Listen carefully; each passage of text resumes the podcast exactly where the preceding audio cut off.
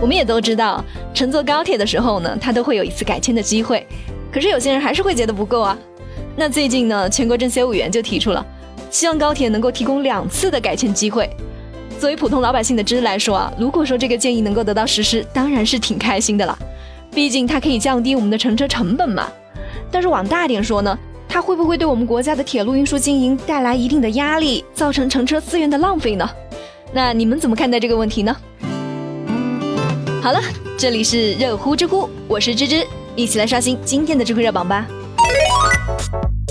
知乎热榜第一名，政协委员建议对偷拍等行为予以刑事处罚，知乎热度两千一百四十三万。在讨论这个问题之前呢，我就想问一下大家，你们在外出住酒店的时候呢，会不会有这样一个习惯，把灯关上，然后检查一下房间里面，看有没有比较隐秘的摄像头？我有个朋友就说。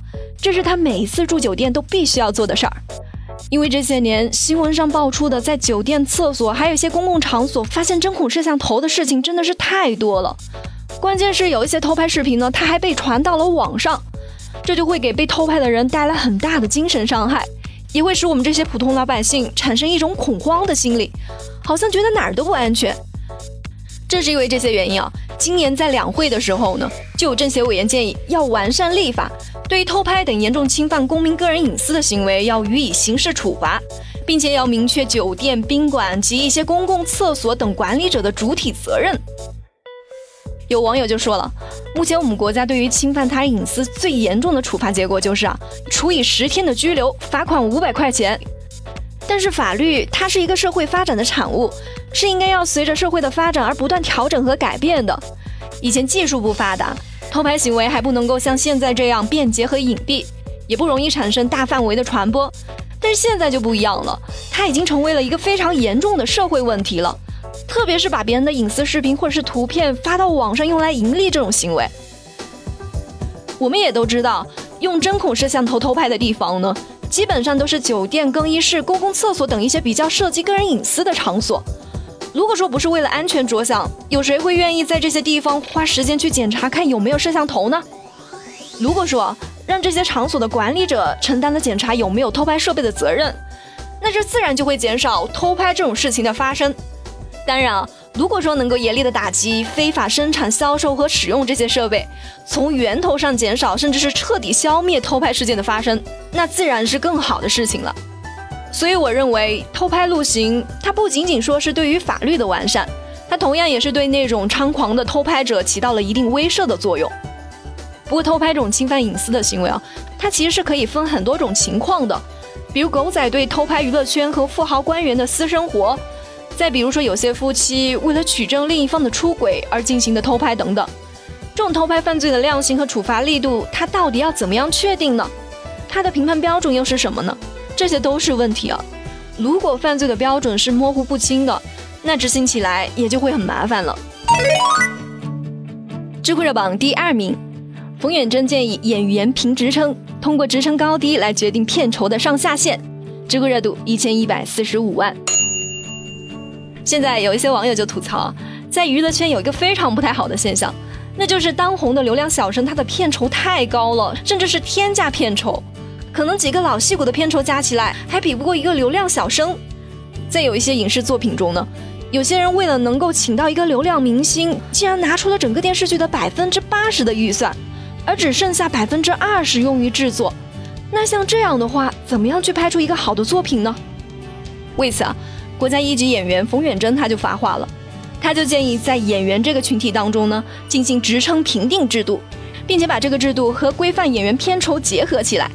设定一个片酬的上限和下限，比如一个演员如果说是被评了四级演员，你拍一个片子，你的片酬就要参考四级演员的片酬区间，也就是说你的下限不能低于多少，毕竟要保证他们的生活，但是你的上限呢也不能高于多少，这样的话，一方面整个片子的投入都是可以控制的，另一方面一个好的演员，哪怕说我只是演了一个配角，对不起，你也得按照我一级演员的待遇给到我这个钱。有很多网友看到这个建议的时候啊，第一反应就是出发点它是好的，但是实行起来会比较的困难，可能还会让这个市场比较的混乱。如果说评职称啊，很多流量明星他的职称呢都会比老戏骨要低很多，那么他对应的片酬也会降低很多了。但是有很多观众他还是喜欢看帅哥美女小鲜肉啊，就算他级别再低，但是没办法，他依然是流量了，收视率是不要担心了。反倒是一些老戏骨，比如说一个女演员，他在四十多岁的时候拿下高职称了，但是市面上呢却很少有他适合演的戏，而他的片酬呢却要比二十多岁的流量小演员要高很多。那这个时候谁还会用他呢？结果就会导致小鲜肉更加的抢手，反倒是实力派演员被饿死了。关于这个提议啊，我想我们的马总是比较的有发言权的，毕竟也是上过娱乐节目的人。不知道马总，你对于这个事情是什么样的看法呢？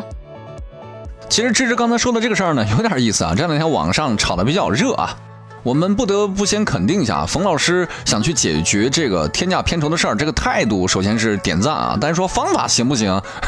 从网络的舆论来说的话，铁定不行。那为啥不行呢？你琢磨琢磨啊。假如说，哎，我的戏拍的还不错，我老戏骨，我是一级支撑，然后我演戏可能二十万，我举个例子啊。然后，这部戏可能只需要我演个配角啊，或者只是一个群众演员的角色。那请问这个片酬怎么给呀？还是一集二十万吗？那剧组又不傻呀，对不对？所以这种情况的产生，就是往往会导致有价无市，明白这个意思吗？还有一点啊，这两年其实大家对于流量小生这个说法呢，有太多的非议了。我个人觉得吧，所有的老戏骨也是从小鲜肉变过来的，是不是？也从小鲜肉的这个零演技，慢慢的一步一步到了老老戏骨，它需要一个过程。你不管你是否承认，未来屏幕上你能够看到的，就是今天你所唾弃的、讨厌的、不喜欢的小鲜肉当中的某一个。所以时代在进步的过程当中，我们不得不去接受。当下的市场需要小鲜肉，他们就是未来演员的群体。那么，为什么我们会这么讨厌小鲜肉呢？因为他们没演技嘛。那问题又来了，没演技，他凭什么去演戏呀？因为资本催熟，拔苗助长，明白这个意思吗？就是现在很多偶像剧啊，它的受众群体就是初高中，就这个年龄段，十来岁的。他不懂什么是演技，只要是自己的 idol 在演戏，他就认为是好是棒。我管你是抠图的，管你是后期 P 上去的，怎么着？总之是我的 idol，就给他打扣。所以在这种畸形的市场之下，商人是主力的，他根本不考虑这部片子什么流传万年，不可能。赶快收割红利，趁这个 idol 火的时候，立马让他上线。他根本不懂演戏，为他量身打造剧本都算是顶级待遇了。一般情况之下，不管剧本合不合适，只要他能参演就行了。其实这样的案例挺多呀，比如肖战啊，对不对？比如王一博呀，不都这样的案例起来了吗？所以我觉得这个事儿说白了啊，就是市场不理智，然后资本方急于催熟，最终导致这些小鲜肉被背负了骂名。其实小鲜肉的变现逻辑会很多，不一定非要通过影视这条渠道去变现。但往往呢，资本不给他那么多的时间，为什么？因为小鲜肉红的快，糊的也快。就比如说肖战，红的多快呀？你看糊成啥了？是不是？王一博这气儿过得差不多了吧？当年还有什么胡歌，也是红的蹭起来，腾落地上，费启鸣，哪个不是经历过这样的阶段啊？所以我个人觉得吧，大浪淘沙会留下那些演技好、态度好、能够有一些作品的演员，或者说 idol。所以这个事儿啊，我的态度就是，市场该去管，但是不要管的太多，因为市场自己就会自我淘汰一些人，自己会因为这个坑、这个虚假泡沫越来越频繁，而导致淘汰一批。而监管层面需要做出的是正确的引导。